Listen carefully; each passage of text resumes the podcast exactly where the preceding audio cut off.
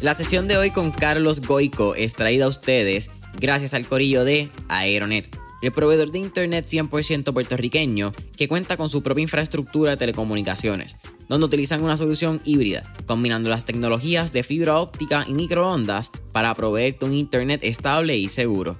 En estos tiempos, familia, donde el trabajo remoto y el work from home se han convertido en la nueva normalidad, tener un Internet rápido no es suficiente. Tu Internet puede ser rápido, pero si se te cae justo antes de empezar esa reunión de trabajo, realmente estás obteniendo los resultados que tanto te prometió tu proveedor. Y es por eso mismo que aquí en Mentores en Línea usamos Aeronet. Y la diferencia de que cambiamos ha sido gigante, Corillo. No solo porque tenemos un internet rápido, pero porque tenemos un internet estable y seguro que nos quita toda la presión de encima cuando vamos a grabar un episodio remoto o cuando tenemos que subir este mismo episodio a las plataformas. Así que, te pregunto, ¿qué tú estás esperando para cambiarte al mejor internet de Puerto Rico? Para más información sobre sus servicios y productos, puedes entrar ya a aeronetpr.com para que veas la variedad de soluciones que proveen tanto para tu empresa, pequeño o mediano negocio o tu hogar. No olvides aeronetpr.com. No importa cuán grande sea la compañía, cuántos chavos tengan. Esa es la ventaja que tú como persona tú puedes crear en tu mente, o sea, puedes crear toda una idea o un producto o crear una solución a unos problemas y eso no cuesta dinero. Lo que cuesta dinero es implementarla. Y el MVP lo que tú buscas es cómo yo puedo implementar esas ideas, que pueden ser tremendas ideas en la cabeza de alguien que tenga poco dinero, y empezar a moverla, a, que, que empiece a rodar el balón.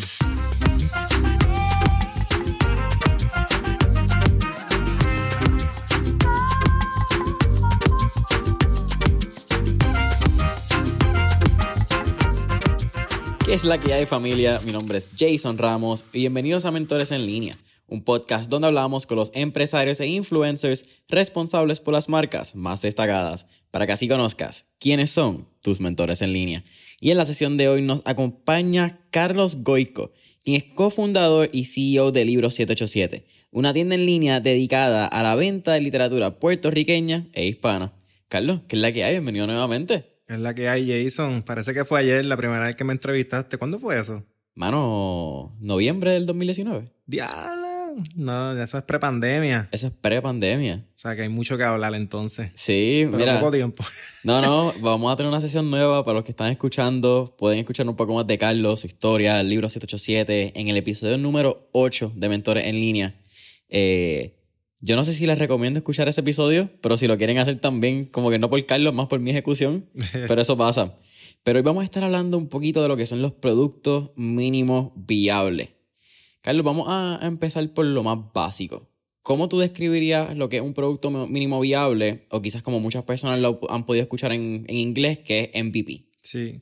Pues mira, yo siempre describo para, pues, para las personas así que están empezando en este mundo de emprendimiento o para no explicarlo en términos muy avanzados, el producto mínimo viable o MVP es básicamente lo que tú puedes crear como concepto de negocio o si tienes una idea de negocio, que es ese producto que tú puedes crear sin tener casi recursos, sin, sin tener casi nada en place, o sea, que no tengas que invertir un dinero este, significativo para, para empezar a implementar esa idea que tienes. ¿Para qué funciona un MVP? Porque estamos hablando, quizás mucha gente de negocios piensa, vamos a hablar un poco de cómo Libro 787 uh -huh. usa MVP, pero una aplicación. ¿Por qué yo tengo que usar o debería hacer un MVP? ¿Cuál es el beneficio de crear un MVP antes de lanzar la aplicación como tal? Pues mira, este, realmente lo que te permite el MVP es validar un concepto, o sea, validar una idea. Si yo digo, ah, pues yo tengo una idea de que las personas están buscando X cosa para solucionar X, eh, Y cosa pues, ¿qué yo puedo crear sin tener que invertir una cantidad de dinero sustancial y utilizar los recursos que hay a la mano, recursos gratuitos, herramientas gratuitas como, qué sé yo, cosas, herramientas de Google que estén a la mano sin que tú, o no tiene que ser solamente para un servicio digital o tecnológico, puede ser también cosas físicas en el mundo físico. O sea, este, puede ser, por ejemplo, no sé, si tú quieres crear una marca de cereales nueva, pues a lo mejor el producto mínimo viable es que tú compres los Captain Crunch ya hechos, le quites la caja, mandes a hacer una caja con tu logo o lo que sea, porque a lo mejor te quieres enfocar en branding, que sea, qué sé yo. Eso yo lo vi con, con Airbnb, que eso lo hicieron en un momento dado. Ellos, ellos hicieron como unas ediciones especiales de, de cereales para levantar capital. O sea, pues no tenían capital, no estaban levantando con inversionistas. O ellos dijeron, pues, no sé, vamos a, necesitamos chavos, vamos a inventarnos unos cereales. Y en vez de ellos mandar a hacer la receta del cereal y todo, ellos literalmente lo que hicieron fue que compraron cereales, los sacaron la bolsa de la caja, hicieron sus propias cajas. Y por ejemplo, si era Captain Crunch, creo que era una edición de Obama Crunch, una cosa así era. Ah. Y le metieron la bolsa dentro de la caja. So, básicamente, ellos no tuvieron que invertir lo que tú tendrías que invertir para crear un cereal. O sea, ellos lo que hicieron fue cambiarle el packaging. So, eso es un producto mínimo viable en ese sentido. ¿Qué tipo de información tú crees que debería tener la gente antes de lanzar o diseñar su MVP? Y con información me refiero quizás concepto de negocio, nombre, eh, logo, no sé, pues siempre hay como que muchas cosas que uno piensa que es lo primero que debe tener en el negocio, pero no necesariamente tienes que tenerlo todo para crear un MVP. No, no, y mucha gente, el problema con al emprender es que la gente quiere tener algo, un producto final, un producto ya en su versión, o sea, en su versión final, algo que ya opere con tecnología robusta para lanzar al mercado. Y realmente no, porque al final del día tú estás tratando de resolver un problema, estás buscando una solución a un problema. So, no te puedes enfocar en tanto en el producto como tal, te deberías más enfocar en cómo solucionar ese problema. Y un MVP, un producto mínimo viable, te permite pues tú llevar algo, lanzar algo al mercado que no es un producto final, es un producto pues básicamente en esqueleto, feo, eh, no es, quizás no es hasta escalable en esa etapa del producto, en esa fase del producto, pero te permite llevarlo al mercado y empezar a probarlo con muestreos de personas más pequeñas, empezar a encontrar si realmente estás resolviendo o solucionando un problema. O sea, eso, es lo que te permite poder hacer más una investigación de mercado, un go-to-market, este, para ver pues si, si esto es un problema real que, que la gente necesita resolver. Porque pues puede ser un problema pequeño, pero, pero ahí tú te empiezas a dar cuenta, como que, ah, pues tengo esto, no he invertido estos chavos, tengo aquí un Google Form que me permite hacer tal, tal, tal, y con eso estoy ya generando ventas. Obviamente, a una cantidad pequeña de clientes, pero te permite empezar a ver si realmente estás resolviendo o solucionando un problema. Así que por lo menos tú tienes que tener cuál es tu audiencia y cuál es el problema que le va a resolver esa audiencia. El resto lo puedes ir descubriendo en el camino. Sí, no, o inclusive puede ser que el producto mínimo viable te aprende, siempre se aprende algo. Puede ser que te des cuenta de que estabas targeteando a la audiencia incorrecta. O tu producto no es para esas personas, es para este otras personas. O no es para este tipo de compañía, es para este otro tipo de compañía. Hay, hay soluciones que empiezan con algo B2C y terminan siendo B2B o al revés. So, ahí ese es el momento perfecto para tú dar todos los cantazos que vayas a dar y, tener una idea de, ok, aprendí todas estas cosas con un producto mínimo viable y todo eso, obviamente tú lo que quieres es crear un producto pues más perfeccionado y aunque obviamente eso del producto, el producto nunca es final, por eso siempre todas las aplicaciones, todas las compañías están todo el tiempo haciendo updates y eso. So, siempre tienes que tener en mente eso, que el producto siempre se puede mejorar. So, si tú vas a empezar con algo y no te quieres arriesgar demasiado y quieres validar un concepto, pues el producto mínimo viable es la, versión, la mejor versión que tú puedes lanzar al mercado para, para aprender todas esas cosas y ponerlas luego en práctica con algo más, o sea, más conceptualizado, más trabajado. ¿Cuáles tú crees que son las métricas u objetivos principales que debe tener alguien cuando va a lanzar un MVP? Porque teóricamente tú podrías enfocarte en mil cosas y vas a lograr nada, porque no vas a saber en cuáles son esos KPIs para usar pues, ese término. No, y ten en mente que un MVP probablemente tú vas a poder resolver cosas bien puntuales. So, tú tienes que saber realmente cuál es el problema, no, no vas a crear con un MVP mil soluciones para mil cosas diferentes. O sea, si tú te quieres enfocar en una cosa en específico, pues ese MVP te debería permitir resolver ese problema. Yo diría que eso todo va a depender, o sea, los objetivos de ese MVP van a depender dependiendo, pues, lo que tú, lo, lo, lo, que tú quieras eh, llegar, las conclusiones que tú quieras llegar. Este, si, si este, a lo mejor puede ser para validar un mercado, a lo mejor puede ser para ver si realmente la, es el mercado específico o si ese es un problema real. Eso todo depende. O sea, puedes aprender muchas cosas de eso, pero si yo, si yo fuera a aconsejar a alguien para, para un MVP, pues yo le diría, pues mira, si tienes esta idea, ponle que sea la idea más loca del mundo. Who knows? Este, pues hazte tal esta cosa, mira, usa estas herramientas, no te vuelvas loco invirtiendo ni en software, ni en aplicaciones, ni busques developers para hacer esto. o no te metas a manufacturar un producto con una compañía manufacturera que te salga yo no sé en cuántos miles para que después te des cuenta que eso a nadie le interesa. So, yo le diría, mira, haz lo, con los recursos que tengas a la mano, sin tener que invertir casi nada, crea lo que sea, no importa que sea feo, no importa que, no funcione ni muy bien, si te permite recopilar data, pues eso te va a permitir a ti, pues, saber cuáles son los next steps para ese producto. Háblame un poco de el MVP del libro 787 y menciono nuevamente, episodio número 8, hablamos un poco de lo que ha sido esa travesía. Falta volver a hablar y entender la travesía que ha sido con pandemia. Creo que ha sido un 2.0 y una evolución increíble. Pero ¿cómo fue ese MVP para que la gente entienda eso mismo que tú estás hablando de lo que es hoy en día, no fue como empezó? Sí. Pues mira, el caso de nosotros es bien curioso porque nosotros seguimos operando con el MVP. O sea, nosotros nunca vimos una necesidad para... Es una necesidad que, que, representara un cambio drástico en, lo que estaba sucediendo con la compañía para, para perfeccionarlo aún más o, crear tecnologías más robustas encima de aquello. Pero el caso de nosotros, eso, nosotros creamos un MVP que es básicamente un Shopify page para, para el e-commerce y nosotros lo lanzamos porque eso es lo más económico dentro de todas las opciones que habían. Este, a diferencia de, ah, vamos a contratar un desarrollador para que cree una página from scratch y qué sé yo qué, eso va a salir mucho dinero. So, que era lo que existía a la mano para nosotros poder lanzar, pues mira, si ya esta plataforma existe y te lo da todo y encima de eso no es tan costosa pues nada, vamos a lanzarlo encima de esa plataforma. Y lo que nos dimos cuenta es que es súper fácil de usar para la gente. Las ventas entran igual. O sea, no porque tú tengas tecnología más cara quiere decir que la gente va a comprar más porque lo van a usar más. Eso no, una cosa no va con la otra.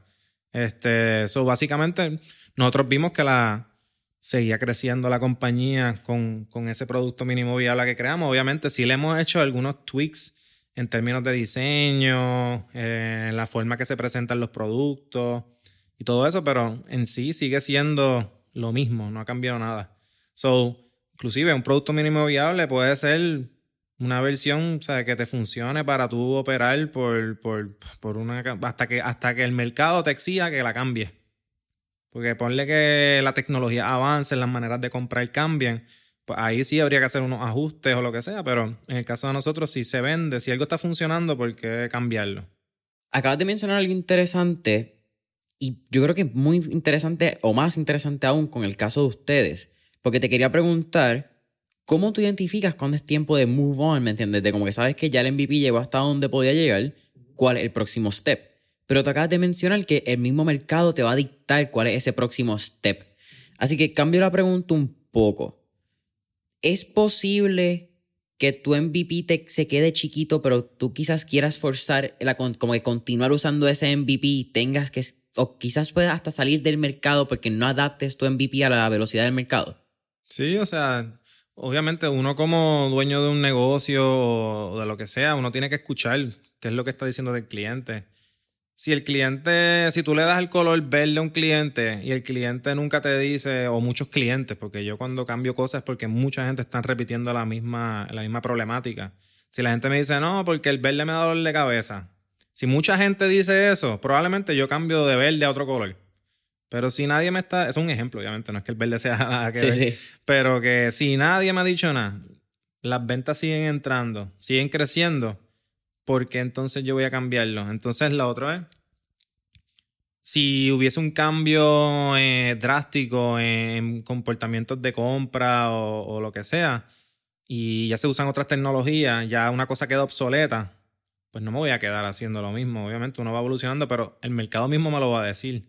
O sea, me, me, me, me va a decir, mira, la gente ahora está comprando acá por X razón. O sea, yo también tengo que estar consciente de cuáles son la competencia, todos esos factores. Pero como te digo, si no hay razón para tú tener que añadirle más cosas, que a veces eso es lo que pasa, la gente siempre quiere como que, ah, no, vamos a añadirle esto, vamos a crear una aplicación, o esto y lo otro. Y nadie te ha preguntado por eso, nadie te ha pedido eso. So, si tú eres de las personas, obviamente, a menos que estés trabajando, qué sé yo, estás levantando capital y quieres hacer una, quieres, quieres desarrollar tu propia tecnología para algo bien específico porque te va a ahorrar un centavo más y ese un centavo te va a representar un millón de dólares al año, o sea, por, por el volumen que manejas, pues entonces ahí tú haces cambios. Todo depende, siempre va a depender de, de, qué tipo de negocio tienes, cuál es la visión tuya como, como dueño del negocio, dónde lo quieres llevar. Pero, pero eso, hay veces que la gente se empeña mucho en hacerle cambios que nadie te ha preguntado. Y cuando vienes a ver, lo que hace es que la daña. Dañas el, el producto que a la gente le gustaba.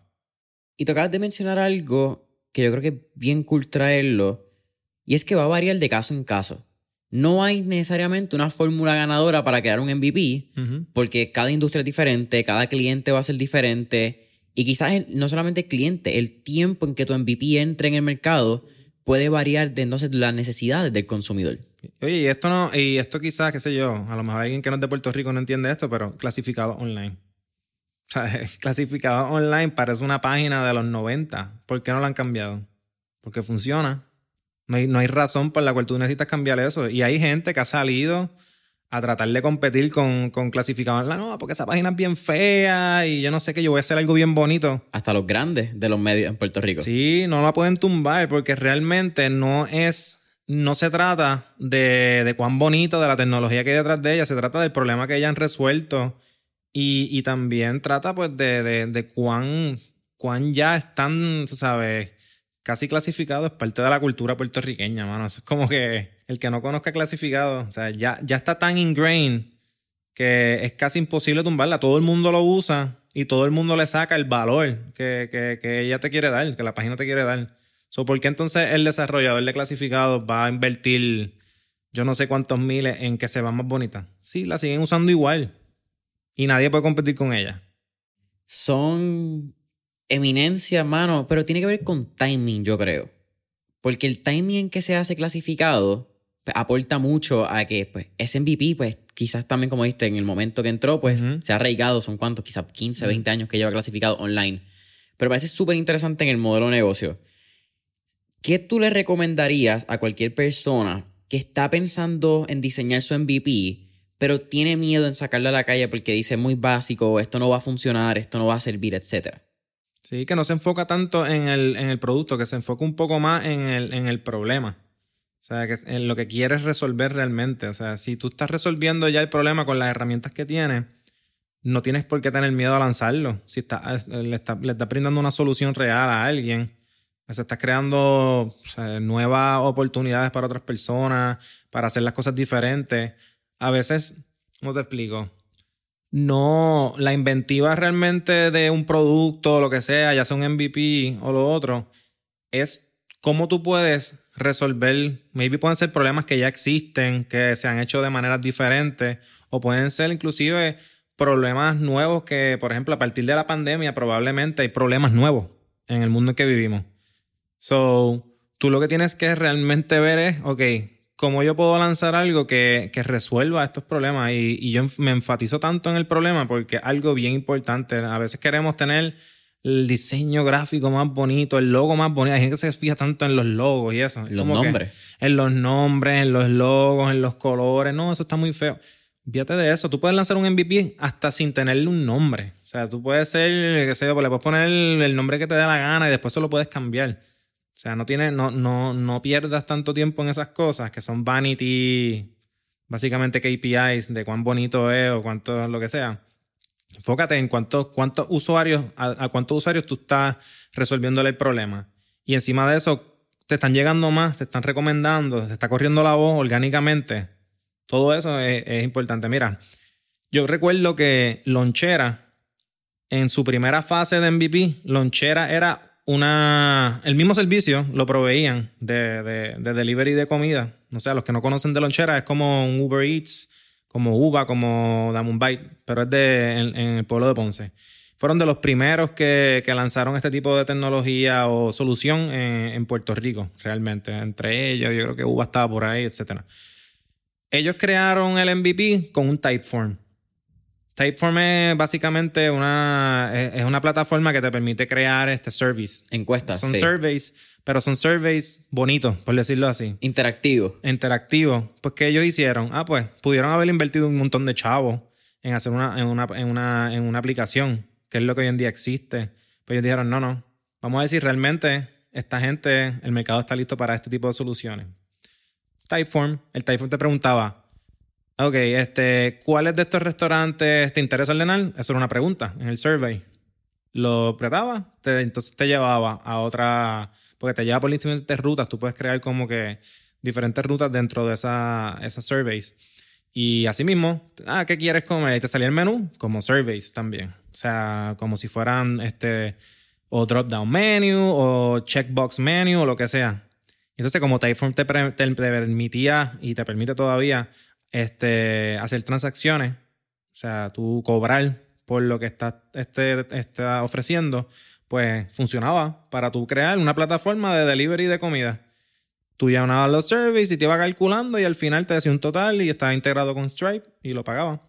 Pero Lonchera era un Typeform al principio. Wow, no sabían ni lo de Typeform que podía hacer los pagos, ni la historia de Lonchera, me parece súper cool.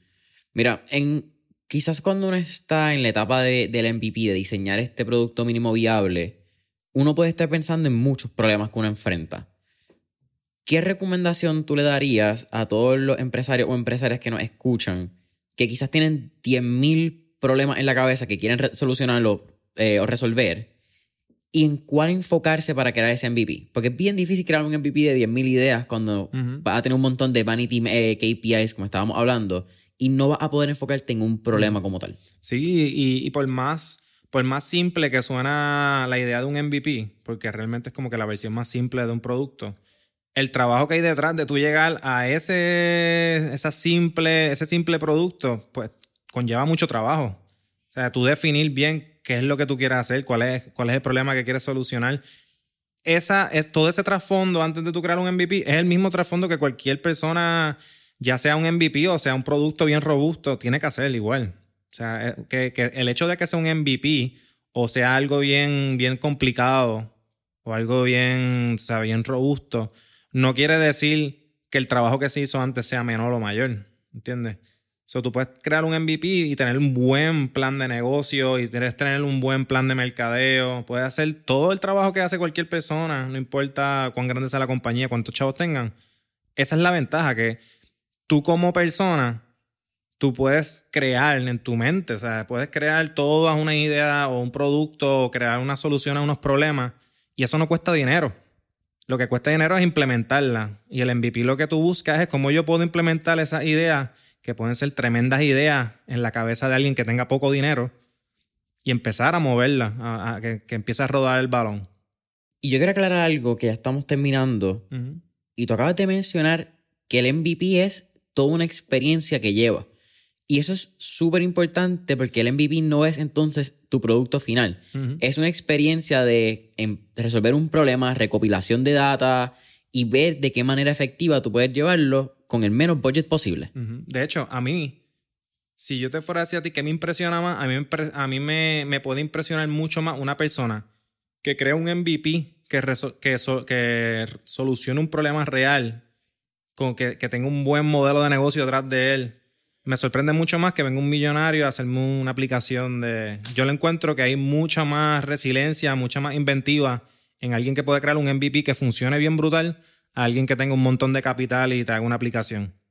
Mucho más fácil, ni por más ni por menos, ¿verdad? Por quitarle el mérito, pero un poquito más fácil cuando tienes eh, capital económico para levantar una infraestructura robusta. Carlos, eh, ¿cuál sería tu última recomendación para todas esas personas que están pensando lanzar su MVP? Pues mira, que, que, hagan una investigación también de cuáles son las herramientas, los recursos que tienes a la mano. Hay muchas, muchas, muchas herramientas en la web este, que tú puedes acceder fácilmente. O sea, no tienes que pensar en crear aplicaciones, ni, ay, no puedo hacer esta idea porque yo necesito o saber coding o necesito un programador, pero no tengo chavos para pagar un programador. Siéntate, piensa realmente cuál es el problema que tienes y piensa que es la manera más sencilla de, de, tú poder empezar a, a, ofrecérselo a alguien. O sea, no, no, no, no pienses que para emprender necesitas dinero, porque realmente no. Eso, eso es una falacia. Eso es una barrera mental. Caballero, siempre es un absoluto placer tenerte aquí en Mentores en Línea. Cuéntanos, ¿dónde pueden conseguir más información de Carlos? ¿Dónde pueden entrar a Libro 787? Esto sale en una semana, así que si tienen alguna oferta, promoción, zúmbala, sin Sí, miedo. no, no. Ya pronto se acerca Black Friday y Cyber Monday, así que estén pendientes. El libro 787, libros de autores puertorriqueños hispanos. Pueden ordenar sus libros para familiares en Puerto Rico o Estados Unidos. Los vamos a enviar con mucho cariño. Y nada, si tienen alguna pregunta sobre cosas de emprendimiento o lo que sea, me pueden agregar en LinkedIn, me pueden conseguir por Carlos Goico. Y nada, me envían un mensaje privado y podemos ahí, qué sé yo, cualquier tipo, feedback, me dejan saber. Boom. Familia Mentor en línea, dale subscribe, dale esa campanita en YouTube. Eh, subscribe, comentario, deja ese review con cinco estrellitas en Apple Podcast. Follow en Spotify. Y hasta la próxima.